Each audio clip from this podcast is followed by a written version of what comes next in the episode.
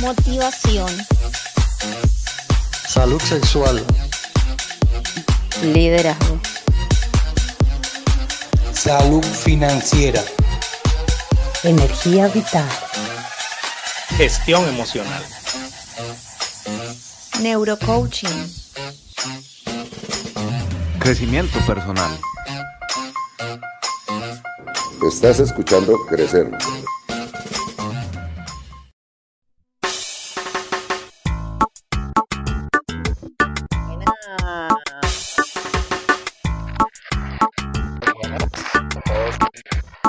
Calurosos saludos. Hoy llegamos aquí relajaditos con reggae. Ya tú sabes, es, es, es un jueves tranquilo, Un porque está tranquilo. soleado, está caliente. Bueno, aquí, aquí para nosotros está Sí, soleado. por fin. Está, está Está, rico para todos, todos y todas bienvenidos nuevamente aquí a Crecer. tu programa. Bueno, Miguel, y hoy o- otro jueves más de cosas maravillosas. Eh, mira, coincidencialmente hemos tenido últimamente eh, una saga de sexualidad. Así es. Y para, para seguir con esta, con esta parte, hoy tenemos un invitado, pero antes de darle Me entrada, asustaste, dije, ¿qué pasó? ¿Qué antes pasó? de que me darle, no, adelantaste. no te me asustes, para Porque darle, sueles cambiar el programa, hay algo programado y ella suele cambiar todo de un momento a otro, pero bueno. Como Bueno. siempre, saludando aquí a todas las personas que se conectan. Hoy estamos saludando a todos los que nos oyen en Alemania. Voy, voy Uh, a, no sé si se pronuncie, todavía no he empezado mis clases de alemán. Voy a tratar de pronunciar lo mejor que pueda. Un saludo para la gente que nos escuchan en Hesse. La verdad no tengo. Hesse, no sé, Hesse. Se escribe H-E-S-S-E. Eh, es donde la mayor cantidad de personas que nos escuchan, pero también nos escuchan en Rheinland-Pfalz. Nordrhein-Westfalia, algo así. Westfalia, Turingia, Hamburgo, Hamburgo, sí, Hamburgo, y Land Berlin. Entonces, un saludo para todas las personas que nos están escuchando en Alemania. Si lo pronuncié mal, por favor, mándenos un audio al teléfono de Crecer, más 1-401-306-3817 Así y es. así o todos aprendemos. No, pero es que ahí nos escriben, no, no se entiende la Mm, pronunciación. Sí, en Toca WhatsApp. un audio. Un audio. Eso fue lo que dije. Ok, ok. Eh, día de jueves, jueves. Y bueno, em, entonces, Miguel, Ahora Miguel sí, Ángel, continúa con el ahora programa que te sí. Eh, para el día de hoy tenemos un, un invitado nacional e internacional. Ha estado con nosotros y ha compartido su sabiduría, su expertise y su experiencia. Y la verdad me encanta, aparte de su acento, me encanta el acento que, que tiene. Eh, tenemos nuevamente a Miguel Franco. Él es ciruja- médico cirujano en formación. eh, ha realizado una maestría, una especialidad en sexología educativa y una maestría en educación con especialidad en coaching educativo y una especialización en infecciones de transmisión sexual y VIH en Barcelona. Y bueno, hoy tenemos nuevamente a Miguel. Hola, ¿cómo es, estás? Tocayo, bienvenido. Hola, hola, Tocayo, hola, Agui, hola a todos. Muchísimas gracias, gracias por la invitación. En serio, siempre es un gusto, un placer y pasarla súper bien. Genial, genial. Así es. Bueno, y hoy vamos a estar hablando Adiós educación sexual, bienvenida educación de la sexualidad. ¿Qué Pregunta tema? inicial. Primera pregunta. ¿Cuál es la diferencia de la educación sexual a la educación de la sexualidad? Fíjate que cuando hablamos de sexualidad, hablamos de algo integral, hablamos de algo social, hablamos de algo educativo, de algo psicológico, también de algo biológico, por supuesto, etcétera. Esa es la sexualidad, es un, es un todo, es algo integral. Y cuando hablamos de sexo, solamente la parte biológica. Entonces, por mucho tiempo, esta, esta parte de la, de la, de la lingüística que solamente nos, nos, nos dice educación sexual, se refiere a una educación que solamente se basa en el sexo. Y cuando hablamos de sexo no hablamos de coito, sino hablamos de algo biológico, ¿no? Lo que mucha gente conoce como genitales. Entonces, cuando hablamos de una educación sexual, es lo que realmente pasa en muchos países como México y Latinoamérica. Vamos a tener educación sexual. Hombres, pene, mujeres, vagina, porque ni siquiera dicen vulva. Ujú. Mujeres, va- va- vagina, la mujer menstrua, tiene boobies y los hombres no, y se acabó. Pero ¿en dónde queda toda la parte de la sexualidad? ¿Dónde queda toda la parte de la educación en cuanto al placer, de la educación también biológica, claro, psicológica, social? Bueno, demás nunca se toca. Siempre es como a un ladito y todavía sigue habiendo escuelas que dividen hombres y mujeres para este tipo de programas o de talleres o de pláticas. Mm. Vamos a dividir a las mujeres para hablarles solamente a ellas de menstruación. Vamos a hablarles solamente a los hombres sobre erecciones nocturnas, pero solamente nos quedamos en la parte biológica y no en esta parte integral. Esa es la diferencia entre una educación sexual, que es muy tradicionalista y que solamente se enfoca a lo biológico, a una educación de la sexualidad. Y lo que falta, ¿no? Porque muchas escuelas ni la dan. En mi escuela solo daban lo de la menstruación y ya. Ni a los hombres le daban nada, No, exactamente. y eso es importante y aquí lo hemos hablado muchas veces y es la impor- Bueno, lo que pasa es que a todo nivel, mm, todos, en todo el mundo, porque esto es algo que es a nivel mundial, bueno, eh, excepto en... Se me olvidó el nombre de ese país. El punto es que En todos menos allá. en todos los países menos allá, el sistema educativo es todavía un sistema muy arcaico. Y Miguel es un sistema muy arcaico el cual necesitamos con urgencia cambiar porque, o sea, se ha demostrado que no está dando resultados, pero seguimos haciendo lo mismo. Y sencillamente es impresionante como aún al decir sexualidad, ay no, de eso no se habla. No, qué miedo. O sea, el tabú. Peor que ver a la muchacha desnuda en, en la pantalla, en ese video musical. Eso es peor. O sea, hablar de sexo, de sexualidad como tal es peor que. Si dijeran pornografía, inclusive sería más pasivo que hablar de temas de educación sexual y eso es muy triste.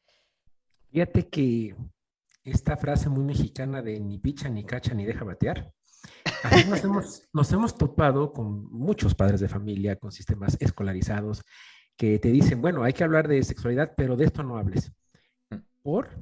¿No? Yo no culpo a los, a los padres de familia que no les hablen de sexualidad a sus hijos.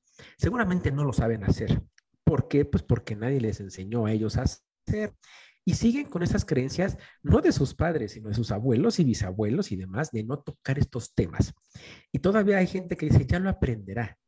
¿Y ya lo aprenderá en dónde? Si no es por osmosis. ¿no? Entonces, y les da miedo a entrar porque siguen con esta creencia muy, muy arraigada de decir, entre más información se le dé, estás promoviendo a que lo hagan. Cuando ya existen múltiples estudios que es todo lo contrario. Entre más información se les dé, más retrasan el inicio de vida sexual y más hay prevención en cuanto a infecciones de transmisión sexual, embarazos no deseados, etcétera. En México tenemos el primer lugar, deshonroso por supuesto, de embarazos no deseados en menores en- de 12 años de edad. Entonces, inicio de vida sexual en México, 12 años en mujeres, 14 o 15 años en hombres. Entonces, ahí está pasando algo, pero nadie quiere hacer nada, o sea, como que no le quieren entrar al, al, al tema porque todavía existe el tabú de que eso no se debe tocar. Y entonces, si no se toca, ¿qué hacemos con todo esto que nos está pasando? Primer lugar en embarazos no deseados en adolescentes, no es posible. Y que sigamos con este inicio de vida sexual a los 12 años, mucha gente dice, bueno, es que es por violación, por abuso, cierto, algunos, pero otros casos no. Otros casos solamente le hacen caso a la hormona. Hay una frase muy médica que dice, hormona mata neurona. Y es cierto, ¿no? Pero entonces, ¿qué hacer para que la neurona mate la hormona? Fortalecer a la neurona. ¿Y cómo? Con educación de la sexualidad. Me encanta esa frase. Mi abuela decía algo, mija, lo que se siente arriba se siente abajo, muy parecido.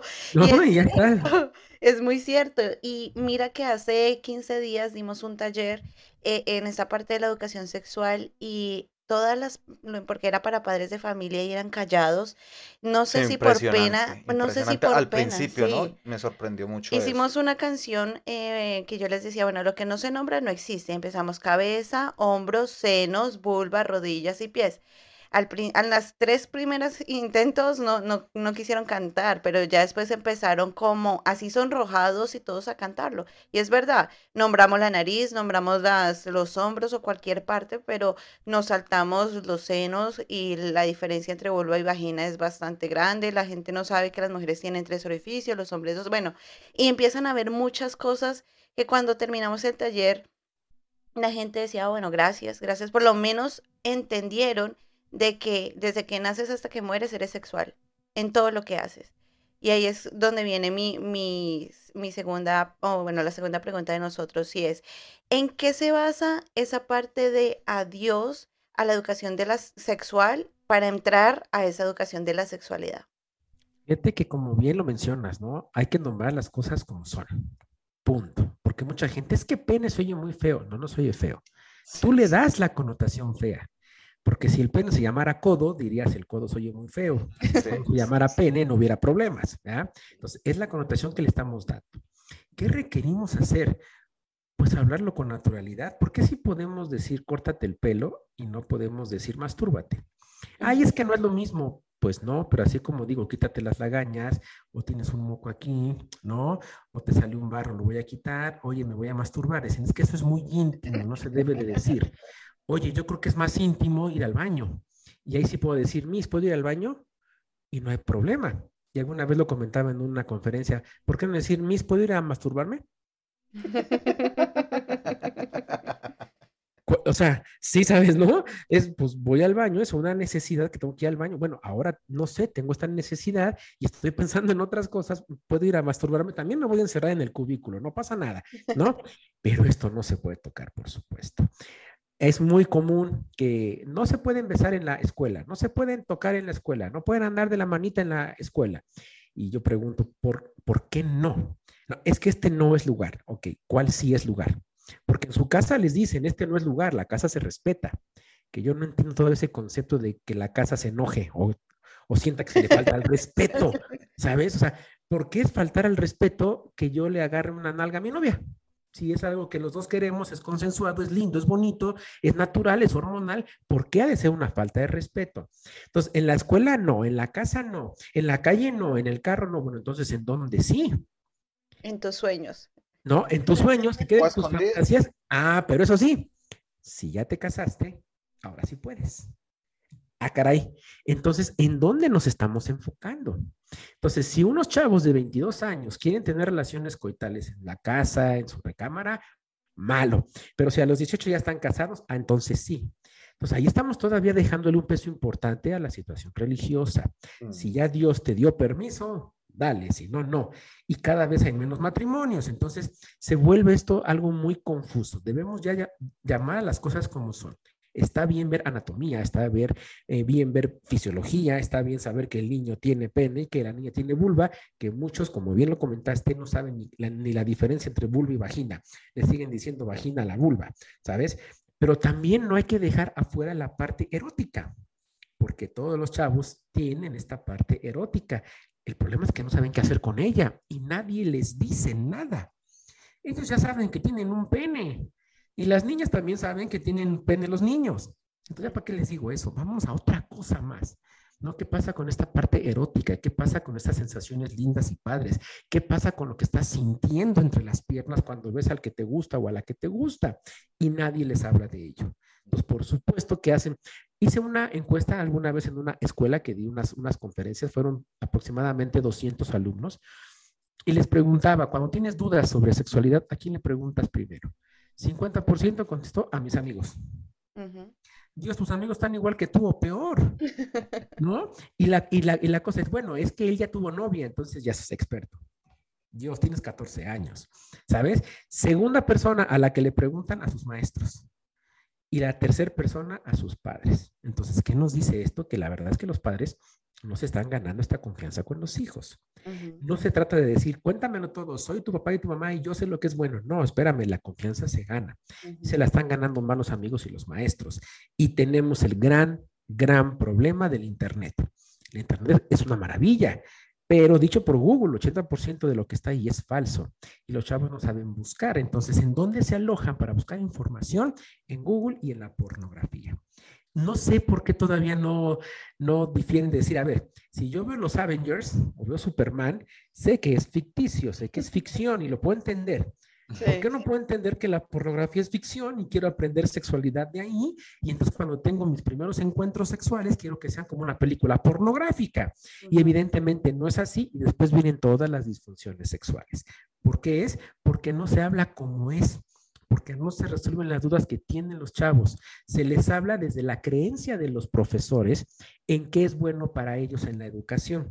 Yo creo que lo mejor es hablarles de esto y ya. ¿Y por qué no les preguntas a ellos cuáles son sus dudas y se las resuelves? Y entonces nadie quiere entrarle ahí. Mm, mm. ¿sabes? Entonces, afortunadamente yo sí me manejo así, es dudas, échenle, porque las voy a responder todas. Yo me, considero como el Vicente Fernández de las conferencias. Hasta que no dejen de preguntar, yo no dejo de contar y no me voy. Y ni cobro por eso, fíjate. Pero es, échale, porque es el momento. Es más, ¿quieres hacerlo privado? Lo hacemos privado. ¿No? Cuando se termine todo, todavía me quedo y van y me preguntan. Está bien, ese es el chiste, pero esto tiene que hacerlo en la misma línea los padres, los maestros y por supuesto los, los, expertos en sexualidad. Entonces yo creo que ese es el brinco que tenemos que dar de una educación sexual a la educación de la sexualidad, hablar de las cosas como son, contestarles a los chavos, a los niños sus dudas que tienen y no solamente quedarnos en la parte biológica, sino abarcar todo, la parte social, la parte psicológica y demás. Total, total. Y me gustaría agregar algo y es, si las personas supieran el valor que tiene aprender la sexualidad, muchas personas de baja autoestima no tendrían el bajo autoestima que se tiene por el valor del cuerpo, por el amor propio que tanto se habla y que es muy escaso en, en hacerse y vivirse realmente. Así es, y que es importante que todos cojamos esta bandera de, de enseñar a los muchachos, porque Miguel Franco solo hay uno. Y Miguel Franco no alcanza para todos los muchachos que, por lo menos los de habla hispana que hay, no alcanza. Y por eso es necesario que los padres desde la casa también ayuden, que los profesores se preparen, el que no sepa. El de matemáticas también se puede preparar en este tema. Es que el hecho de que enseñe matemáticas no, no le omite la parte sexual, la parte de la sexualidad. Todos vivimos esa parte de sexualidad. Y ahora que estabas contando, por ejemplo, de, normalizar ciertas palabras, a mí me pasó algo muy gracioso. A mí me han pasado muchas cosas graciosas desde que llegué aquí a Estados Unidos, porque pues he convivido con personas de otra cultura. Estaba con unos amigos mexicanos, Miguel va, a entender este chiste de primerazo. Bueno, no es chiste, me pasó realmente. Estaba con unos amigos mexicanos, eh, era como primavera, mm, ah, se ponía frito a ratos, entonces les dicen, no, vamos por allí, yo no sé dónde. Bueno, Vamos, le dije, espera un momentico, entro por mi chaqueta y salgo. y todos se quedaron, se quedaron mirándome como raro. Esperamos si quieres, no y yo dije, pero ¿y por qué? O sea, ¿por qué me miran así? ¿Tan rápido? ¿Tan rápido? ¿Qué es que yo ya solo por una chaqueta? Sí, pero pues al menos te hubieras tomado unos cinco minutos, algo. Como, pero ¿por qué? Porque es que en México chaqueta es masturbarse. Entonces, claro, yo lo que dije fue, me voy a masturbar y ya vuelvo. Y quedaron, ah, no, polvo de gallo, dicen en Colombia. Eso fue rapidito. Entonces, la importancia de llamar las cosas por su nombre, porque pasan esas cosas, ¿no? Esos malos entendidos. Y sobre todo para los jóvenes y los niños, y niños, niños, niñas y jóvenes, es confundirlos. Entonces, es muy importante tener en cuenta esa parte que, que dice eh, Miguel. Fíjate que en México, digo, todo, todo el mundo sabe, porque creo que es algo mundial, que aparte de que comemos mucho picante, el albur está con todo. Y el albur es este tipo de humor en doble sentido que tiene que ver con lo, con lo sexual, punto. No hay de otra. ¿Por qué si les enseñamos a los chavos a alburear? Porque si les permitimos que alburen y nos reímos del albur. Pero cuando dicen pene, ¿no? Porque cuando dicen vulva, se asusta todo el mundo. Por Dios, algo está pasando ahí, por supuesto, ¿no? Entonces, sí le alaban incluso a los niños pequeños que alburen o que en doble sentido, o hasta los padres lo fomentan, pero ya cuando hablamos en serio, ahí ya no le entran. Entonces, es una, ay, es algo complicado, ¿sabes? Porque los padres definitivamente no le quieren entrar por completo a un tema sobre sexualidad. No quieren. Y esto no tiene que ver con con estudios o demás, sigue habiendo padres médicos o madres médicos que no quieren hablar del tema con sus hijos. Me consta, ¿no? Estando en la escuela, no se dejan ciertas actividades y los chavos dicen, es que mi mamá me dijo que no. Oye, pero tu mamá es médico, pues sí, pero me dijo que estas cosas no.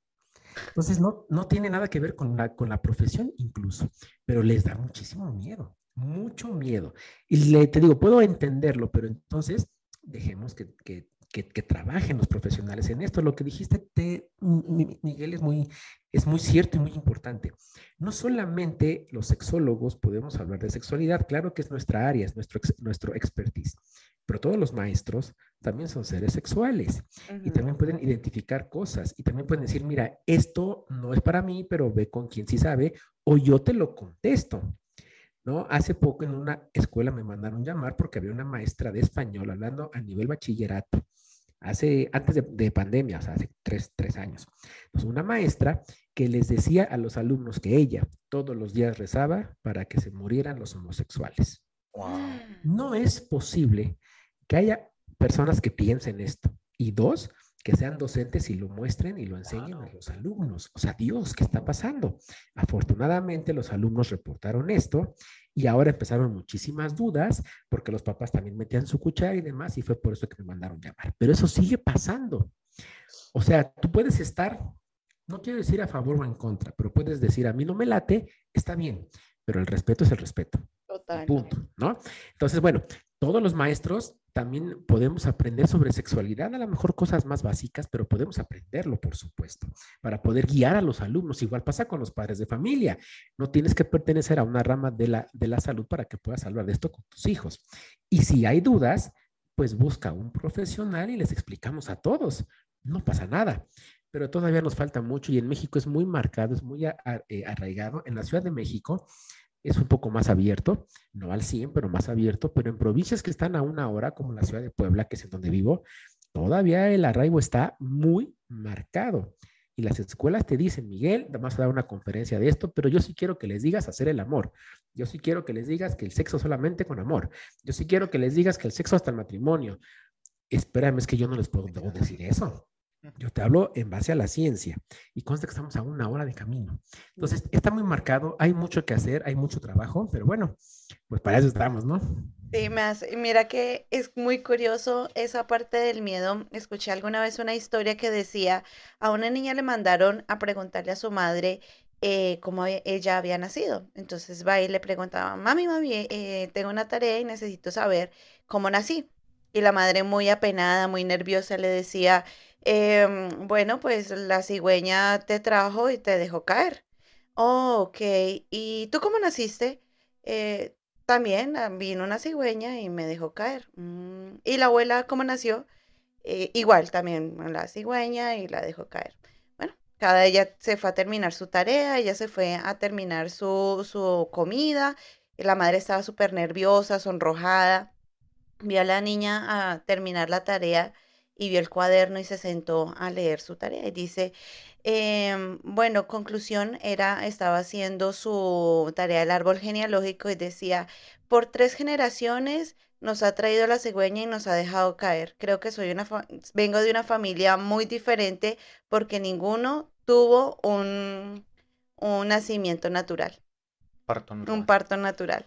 Entonces, nomás en ese ejemplo vemos cómo se condicionan y cómo se ocultan y los posibles problemas fisiológicos y mentales que un adulto puede tener simplemente por el hecho de decir, no es que por, por, no saber de dónde venimos, sino que una cigüeña me dejó caer o que la abejita puso en la flor o tantas cosas que se escuchan, eh, la ignorancia de esa parte de la educación crea creencias fuertes a nivel futuras de, del amor propio y demás.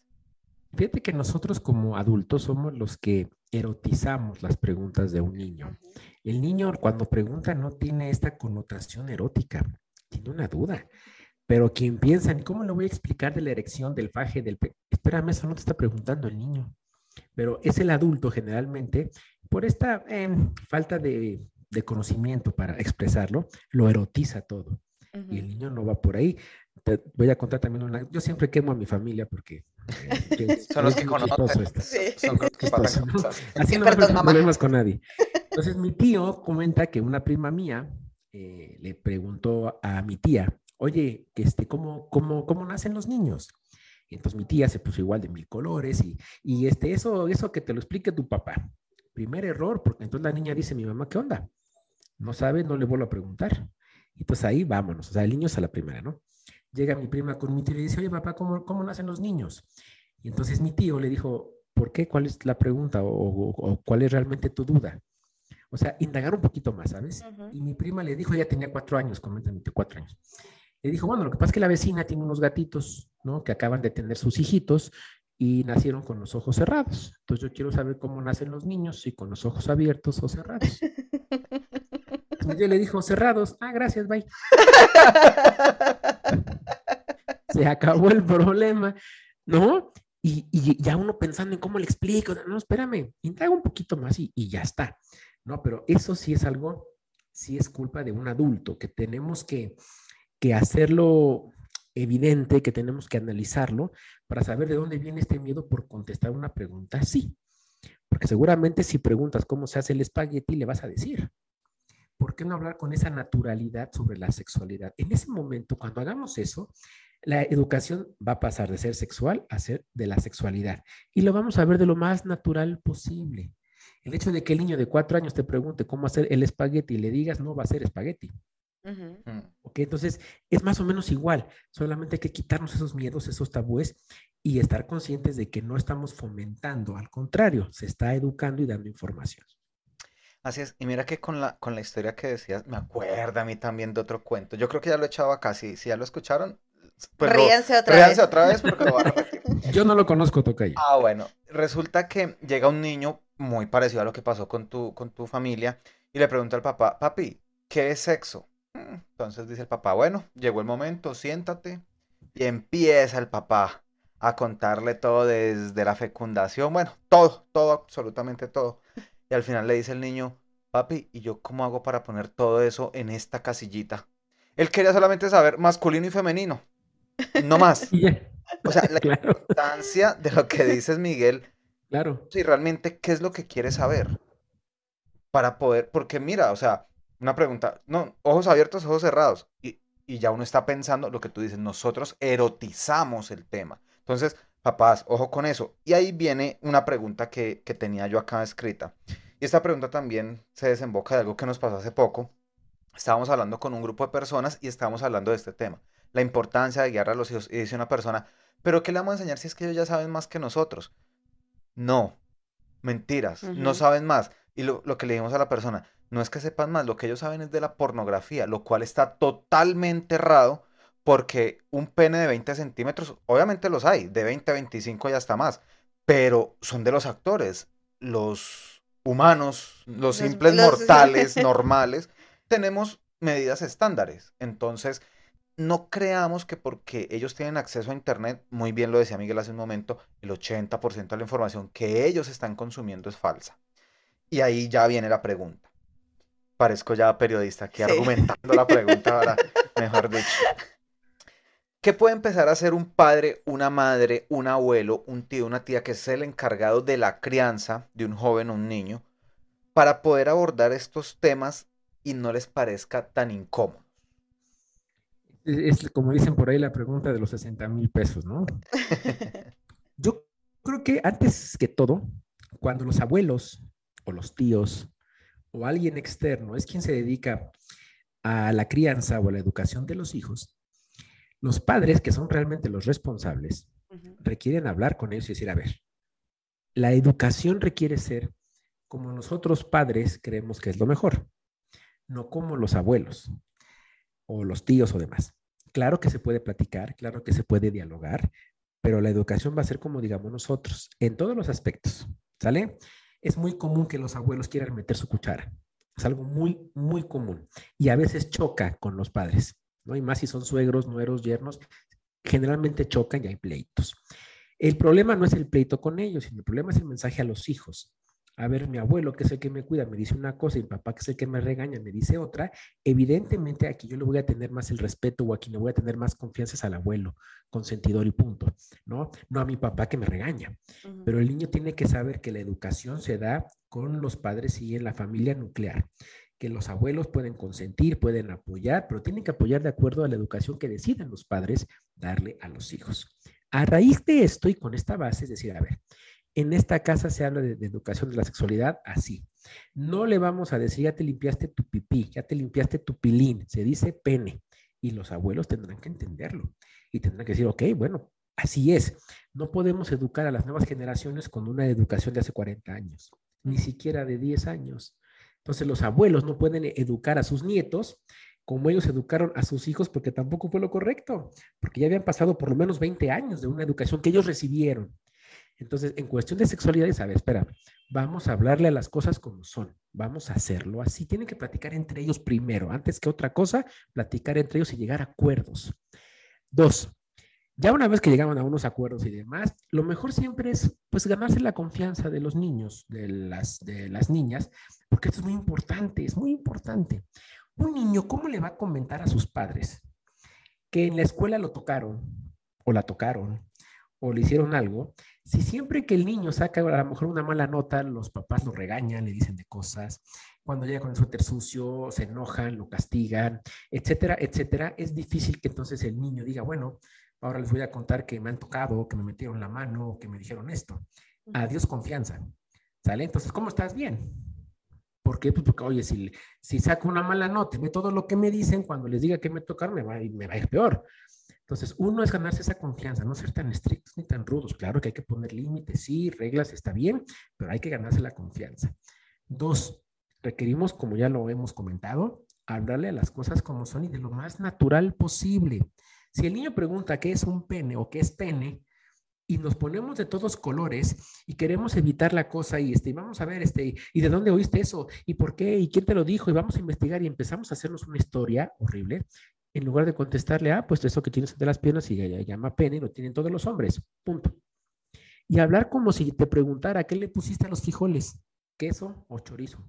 De la misma naturalidad se pueden decir muchísimas cosas sobre sexualidad. Eso es lo primero y lo más importante, no contestar lo que no te preguntan. Indaga un poquito más y solamente contesta lo que te están preguntando de la forma más simple y de acuerdo al vocabulario de los niños. Nada más.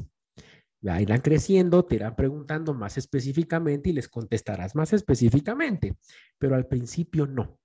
Lo que te contesten y se acabó el tema y nada más, sin hacer todo este rollo, ¿sabes?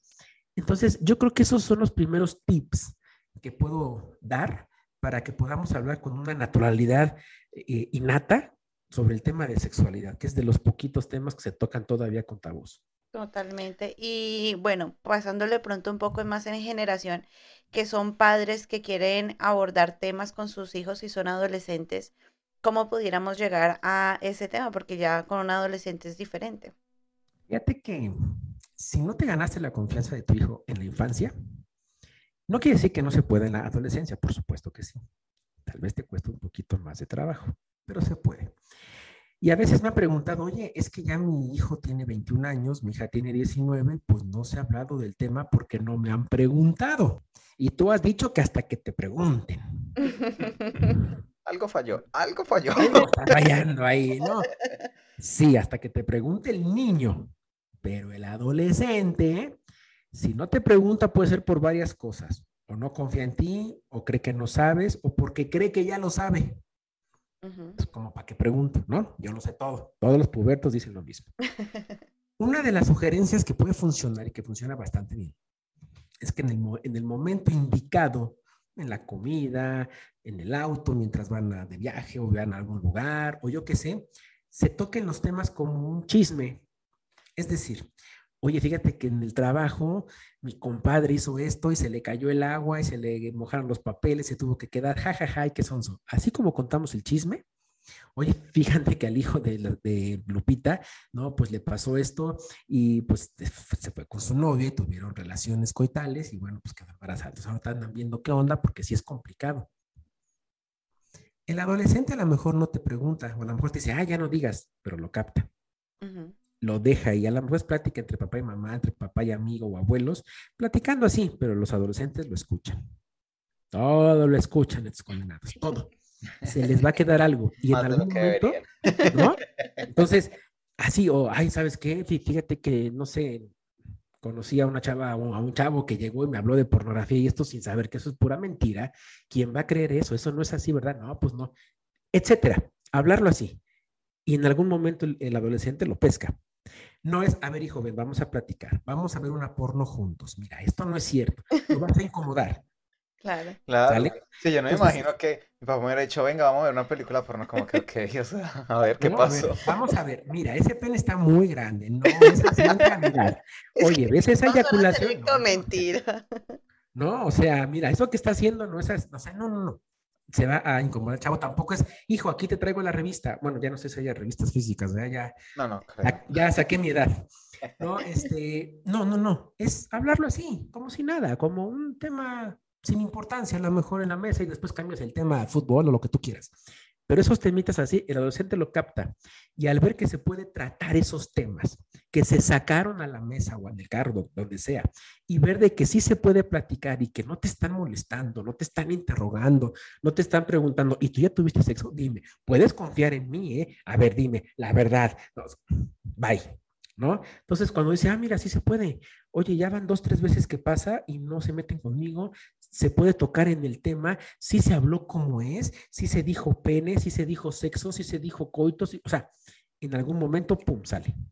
Total, que me haces acordar de, en Colombia, no sé si en México pasa, pero mi mamá era haciéndome la prueba del cordón cada nada. Cogía un cordón del zapato, me medía, me medía la cabeza, cogía la punta, que yo mordiera la punta del cordón y me pasaba el, el, el aro, el círculo por la cabeza. Si pasaba, era porque había perdido la virginidad. Si se quedaba en la, si se quedaba en la mitad, era porque, en la 100, era porque todavía yo era virgen. Y decía, venga, le hago la prueba del cordón. Y yo duré mucho tiempo hasta decir, bueno, ¿y eso, para, qué para qué es? Hasta cuando pasó. Ay, ¿cómo así? Usted ya tuvo sexo y no me dijo.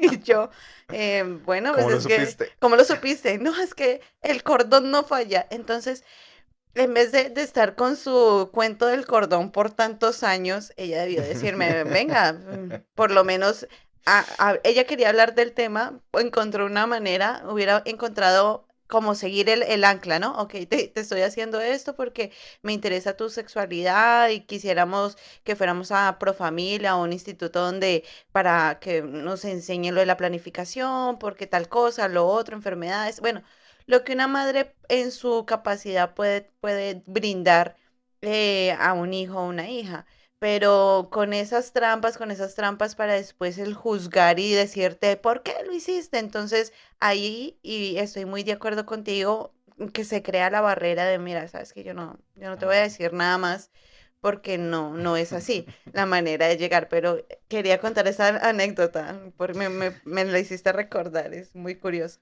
Y es bastante buena. No, hombre, y hay de cosas de que si la sombra en el sol te da por atrás y se hace un triangulito en el suelo, que, o sea, el ingenio es maravilloso. Eso no lo podemos dudar, ¿no? Increíble. ¿Sale? Entonces, algunas veces algunas mamás me dicen, bueno, Franco, es que yo luego veo que mi hijo se encierra en la recámara y, y, y yo no sé qué está haciendo. Y le digo, ¿de veras no sabes qué está haciendo? O te estás haciendo. No, no, o sea, ándale, mira, está buena esa, o te estás haciendo, ¿no? No, no, bueno, sí sé, bueno, y entonces, ¿por qué lo molestas? ¡Hey, ábreme la puerta! ¿Por? O que entran así, ¡fum! ¿no? Sin tocar la puerta y decir, ¿puedo pasar? Cochino, ¿qué está haciendo? Cochino, ¿qué estás haciendo? ¿Y por qué te tocan? O sea, Y ¿por qué? 10 años después, en fin, difusión eréctil, eyaculación supuesto, eyaculación precoz. precoz, efectivamente, ¿no?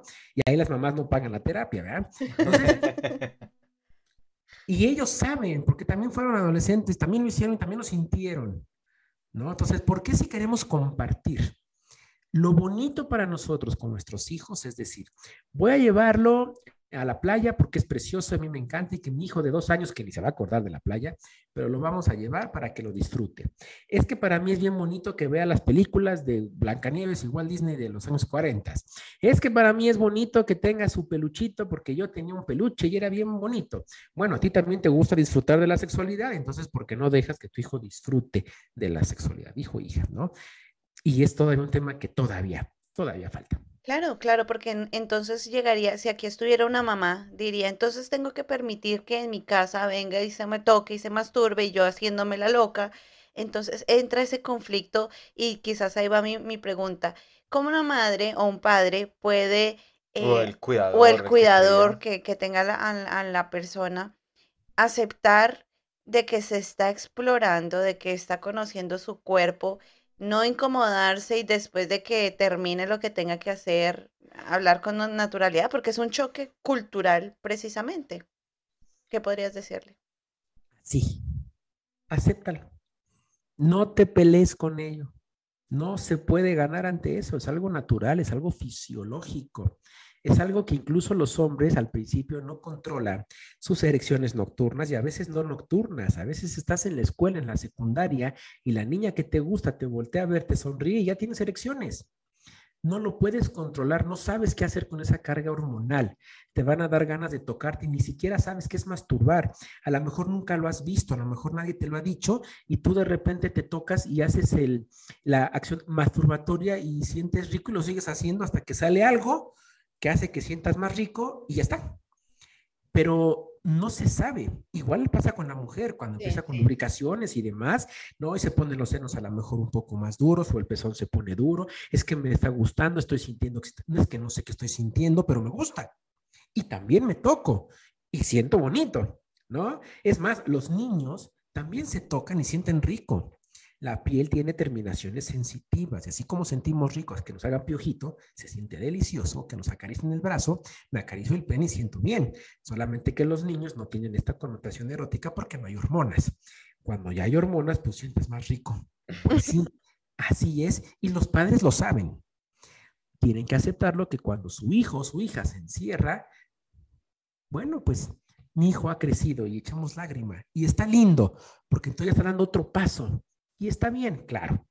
No nunca hay que dejar fuera que a lo mejor están viendo internet, pornografía y vienen todas estas ondas de personas que se meten por ahí y empiezan acosos y demás. También eso es cierto y también es más complicado. En mi época te metías con una Playboy a tu recámara y de ahí no pasaba. Ahora es complejo, cierto, pero no podemos poner la barrera y decir, como está muy peligroso, ahora no puedes ver nada y te tapo los ojos. No, tengamos cuidado, pero con esa confianza de que, bueno, si estás escuchando que se tarda una hora en el baño, pues no es porque esté estreñido. Y si se metió a bañar y pasa una hora y de repente escuchas cosas, pues ya sabes qué está pasando. Lo que tienes que hacer es, como dicen por ahí, agarrar al toro por los cuernos y hablarlo, no de ven, siéntate, vamos a platicar. No, sino decir, oye, cuando te masturbes en el baño, yo te sugiero que cierres el agua porque se gasta y está mal. Hablarlo así, ¿eh? Y a lo mejor el chavo va a decir, hey, hey, papá, no sé qué, pero ya, ya lo entendió. No lo hagas fuerte, te vas a lastimar, o cuando lo hagas que estés fuera del baño, te lavas las manos para que no tengas una infección.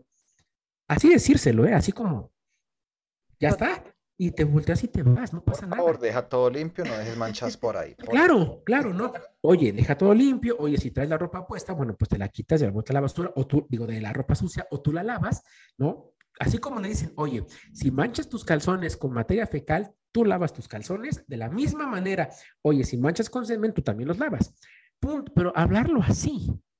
Y que el niño sepa, ah, ya saben qué estoy haciendo, pero no me dijeron nada. Total. Pero no me regañaron. Al contrario, o que ya me dijeron que me lave las manos. Está bien, me lavo las manos.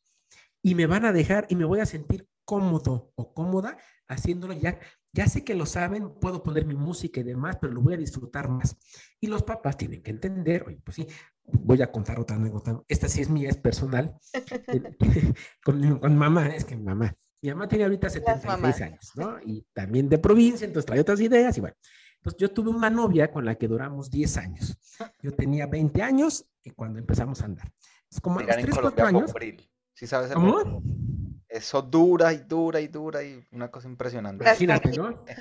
Y entonces estábamos en la casa de mis, de mis, de mis papás, tendríamos como 24 años por ahí nos metimos a mi recámara y cerramos la puerta, le pusimos seguro y pues teníamos coito, pues sí, ¿no? O sea, digo, poníamos música, la tele fuerte, poníamos una película de bichos, me acuerdo de Disney, y pues le ¿no? Y una vez mi papá contó que mi mamá le dijo, oye, ¿qué onda con estos muchachos? Mira, se encierran y cierran, pues, ¿qué están haciendo? Y que mi papá le dijo, ¿de veras no sabes qué están haciendo? Bueno, sí, pero aquí en la casa, y mi papá le dijo, ¿y entonces dónde? Mi papá le dijo, yo prefiero que lo hagan aquí, que es un lugar seguro, a que dos pubertos adolescentes, bueno, adolescentes ya, se vayan a un motel de quinta porque no tienen dinero, pues porque no trabajan, y les puedan hacer algo. O que lo hagan en la calle y llegue la patrulla y se los lleve. O que lo hagan, no, pues que lo hagan aquí, están seguros y ya está. Sexo, mamá se le retorció así porque, por sus creencias, ¿no? Pero mi papá dijo, mm, yo prefiero aquí, es más, yo también le subo a la tele. es más, les dejé los condones en, el, en, la mesita. Claro, y hay muchos papás que lo hacen, ¿eh? A ver, aquí están los condones, te cuidas, pero ahí te va. Me ha tocado en varias conferencias que los papás dicen, yo soy muy abierto, tengo hijos adolescentes y no sé qué, no sé cuánto. Y yo les digo que usen condones, más yo se los compro, se los doy. Ah, hombre, pues muy bien, qué bueno. Oiga, ¿y ya le dijo cómo usarlos? No, no, bueno, ellos aprenden en la escuela. Ahí está el problema. Y si no aprenden en la escuela, ¿quién tiene la culpa? La escuela. Pues no, tú también enseñas. Oye, hijo, ¿ya sabes poner un condón? Ya, perfecto, ya está. No, yo te enseño. Ya está. Si no sabes, porque un señor alguna vez me, de- me dijo, es que yo no sé. El señor quiere aprender, sí. Y en ese momento aprendió a poner un preservativo. Entonces, ese papá, qué buena onda que dijo, no sé, quiero aprender, pero muchos les da pena decir, no sé. Ujú. Bueno, pues no sabes, no pasa nada. No, pero qué bueno que se los das, perfecto. Ahora enséñale a ponerlo, porque de nada sirve tenerlo y ponerlo mal. Total. Mira que quiero abrir aquí como un, un canal de alerta y de, no de alerta, es como más de, ojo, ya esta parte de si tú estás aprendiendo o entendiendo de darle la oportunidad a tu hijo que se confíe en ti, a que se abra a ti, eso podría ayudar a reducir lo que son las webcam, eh, a reducir lo que son eh, esas partes de los chats y que envíame una foto y los abusos cibernéticos. Entonces, apunto mucho a lo que dices. Si en la casa pueden hacer las cosas, los padres pueden monitorear mucho más cerca. Inclusive pueden decir, bueno, si tienes tu laptop o viendo alguna película o lo que sea, ten cuidado con quién hablas y de pronto llegará a decirte, mira, yo estoy en esta página o en la otra, o quizás tú te darás cuenta y podrás tener esa señal de alerta mucho más rápido y evitar el ciberacoso y la y todo lo que pasa en el internet. Entonces quería como pues también que lo tengas muy presente de que esta educación a la sexualidad podría evitar todos esos dolores de cabeza que más adelante tú dices, ¿por qué no lo hice a tiempo? Fíjate que has tocado un tema muy nuevo, muy reciente y muy bueno. Requerimos como padres de familia dejar de pensar o de creer que la forma en que educamos nosotros es la correcta. Ahí les va. Yo como padre puedo decir, esto es lo mejor para ti. ¿Según quién? Según tú como padre. Y según tu hijo, y según tu hija, según la sociedad, según su círculo social, según su época, ¿es correcto? ¿Qué pasa con los celulares? Es un ejemplo, ¿no? Es que los celulares todo el tiempo están enajenados en el teléfono y están en la mesa y en el teléfono. Eso está mal. Y hace unos cuantos años vi una foto que me pareció increíblemente maravillosa, donde ponen la mitad de una foto, actualmente era como del 2018, y todos con teléfono. Pero al lado ponían una foto de 1950 y todos con periódico. ¿Y cuál es la diferencia? No, el papá era muy común verlo hasta en las películas, novelas, en la mesa con el periódico leyendo. ¿Por qué? Y ahora no, porque es un teléfono. Entonces, realmente ha cambiado tanto. Ah, cuidado con eso. Ahora, ¿qué pasa si una hija, ahora que está muy de moda el famoso OnlyFans, que es lo más simple del mundo y que te deja una de dinero increíble? Y la gente dice, bueno, a costa de que sí, claro, todo tiene un riesgo, por supuesto. Pero hay casos en que la hija habla con los padres y dice, oye, a mí no me gusta la escuela, no quiero, creo que tengo un lindo cuerpo, lo quiero explotar en OnlyFans. Y ahí el padre dice, ¿y ahora qué le digo? ¿Que está bien o que está mal? Si como padres empezamos a poner etiquetas a qué está bien y a qué está mal, se nos puede complicar un poco. ¿Qué sugiero hablar con tu hijo o con tu hija? A ver qué onda. ¿Ya sabes las consecuencias? Puede pasar esto puedes ganar mucha lana, así que bueno, pero te puede pasar esto, ciberacoso, violaciones, críticas, la, la, la. a lo mejor en un trabajo no te lo van a dar porque te reconocen y ya no te quieren así, porque pasa con esto, bla, bla, bla, bla, bla, bla, bla. Y claro, confiar por supuesto en la educación que le dimos para que ellos tomen sus propias elecciones y asuman las consecuencias también. No podemos estar resolviendo la vida ni los errores de nuestros hijos. Uh -huh. Lo vas a tener, sí hay errores que pueden costar mucho, por supuesto, pero esto es de todas las épocas. Esto no es algo nuevo. Hay gente que dice, va, hija, dale, abre tu OnlyFans. Y le va muy bien y perfecto. Yo todavía me acuerdo cuando hice mi servicio social. Yo pensé que cuando hice mi OnlyFans. Tengo mi cuenta cerrada porque no creo que nadie me compre, ¿verdad? Pero bueno, no, cuando, cuando, cuando, hice mi servicio social, lo voy a pensar a lo mejor hasta. ¿no? Cuando hice mi servicio social, tendría yo unos 25 años por ahí. Y me fui con esta novia que les cuento que duramos 10, 10 años. Se fue conmigo. Cuando empieza a llegar la gente a presentarse, oye, yo soy este, la persona que está aquí en esta colonia, de acá, no sé qué, llegó una persona y me dijo, doctor, ¿cómo está? Yo soy la encargada de tal ejido, bla, bla. Ah, pues mucho gusto. Este, aquí está mi hija, ¿eh? para lo que se le ofrezca. Y dije, ah, bueno, pues aquí ya tengo una persona que me apoya. No, no, no, doctor, es para usted. ¿Para mí qué? Mi hija, si la quiere, es suya.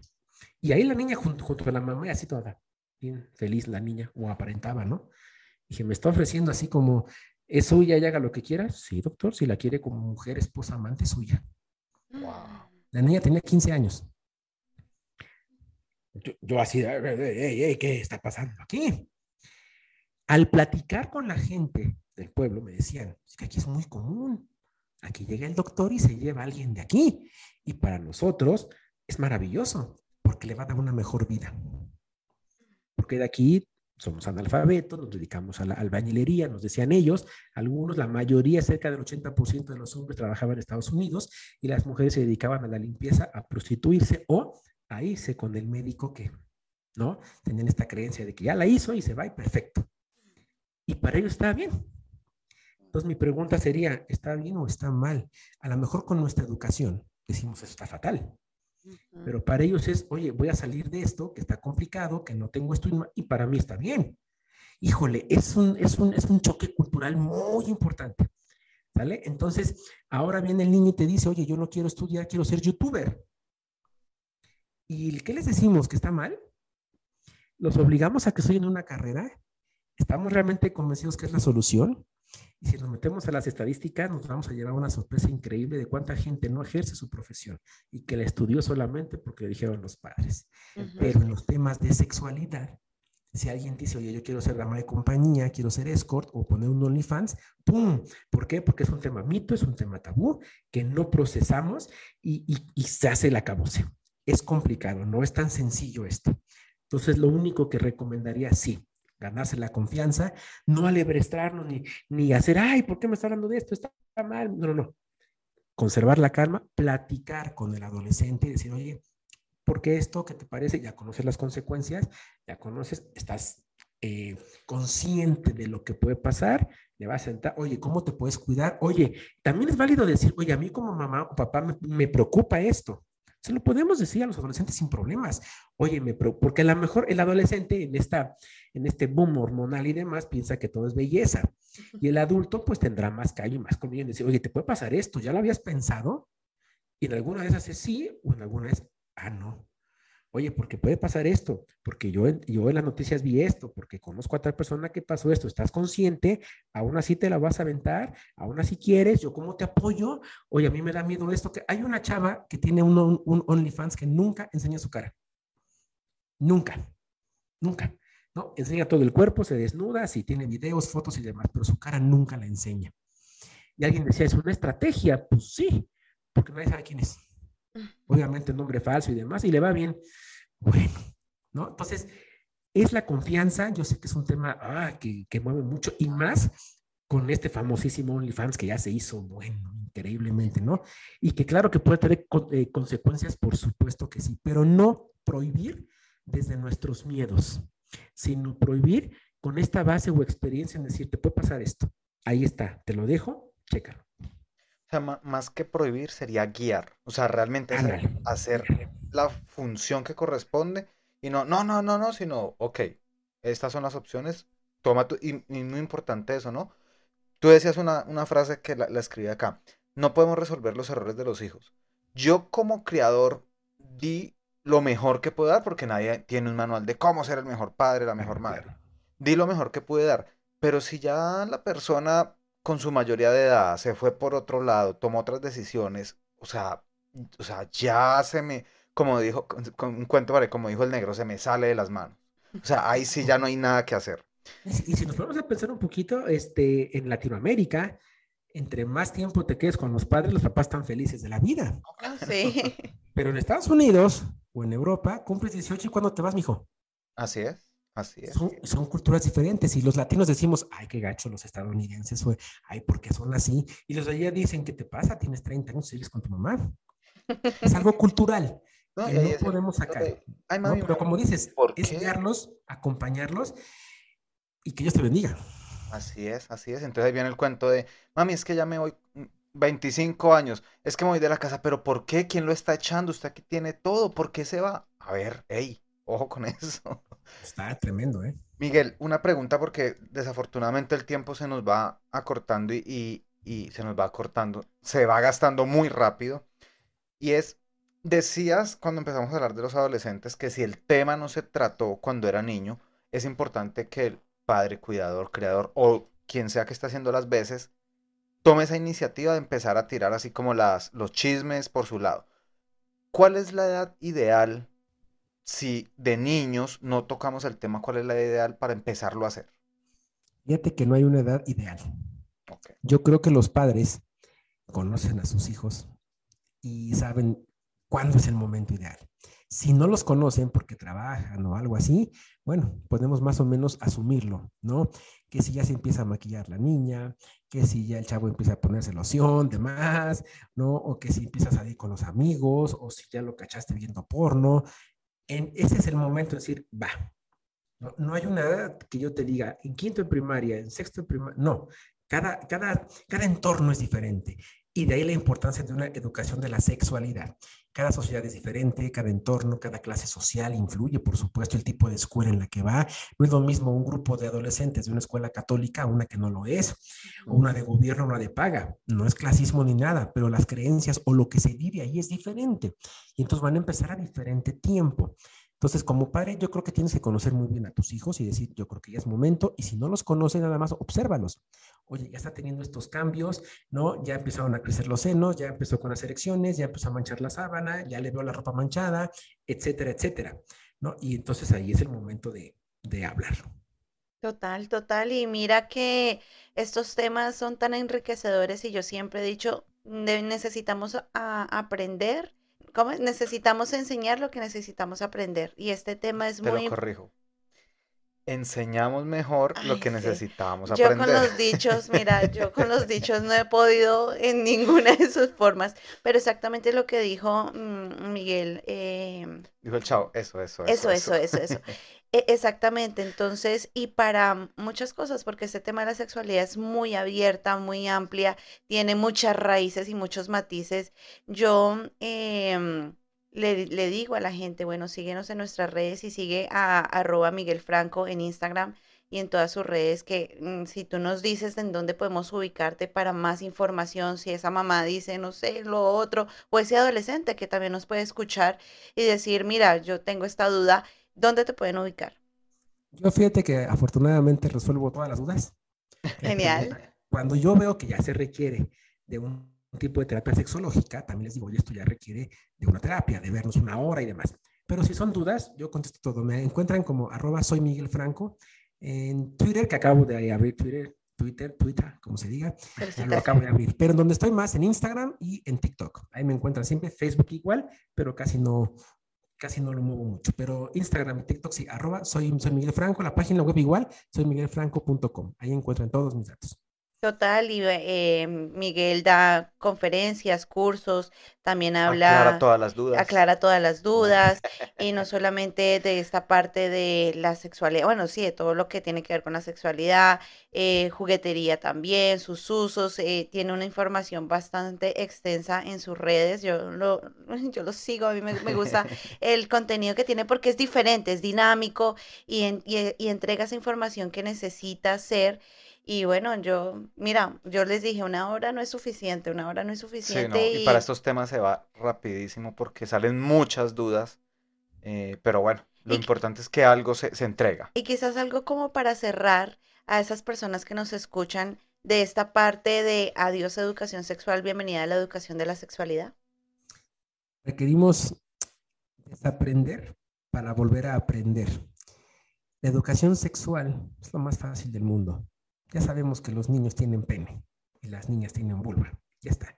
Pero sí requerimos dar ese brinco a una educación de la sexualidad, que es la que nos va a resolver todas las dudas y nos puede evitar muchos problemas de infecciones, de embarazos no deseados y tomar el tema como es, un tema más, nada más, ¿ok?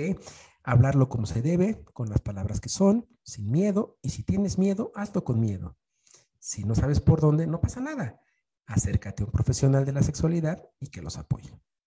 Genial, genial. Y bueno, una vez más, soy Miguel Franco en Instagram y en TikTok y vamos a dejar toda la descripción también en este podcast. Recuerden seguirnos a través de las 10 plataformas que ahora estamos, como eh, Crecer Evoluciona, Crecer con S, Spotify, Apple, Apple Podcast, Google Podcast, iBox, Ra- Public Radio y bueno, y demás. En nuestras páginas eh, también de Instagram y Facebook, como Crecer Evoluciona y en TikTok también, ¿no? Ahí estamos dando información valiosa de todos los temas de crecimiento personal, así como de la vida y bueno, Todo. todo. Así es. Miguel, muchas gracias. Aquí ah, estaban demorados el público para, tema, sí. para, para dar el aplauso. Muchas gracias, Miguel. Muy amable por tu participación. Y pues bueno, esperamos tenerte en otra oportunidad. Y bueno, por ahí que viene una noticia ya pronto, por ahí de una emisora. Silencio, silencio. Después, Ah, después, después, después. después. Muchísimas gracias, en verdad. Muy a gusto, como siempre. Muchas, muchas gracias a los dos. Vale, Gracias. Miguel, que estés muy bien. Chao a todos. Su, su, suscríbete y dale like si quieres. Su, su, suscríbete y dale like si quieres. Ni, ni, no, ni. No, ni, no, ni, no, ni. Ni, ni, ni, no, ni.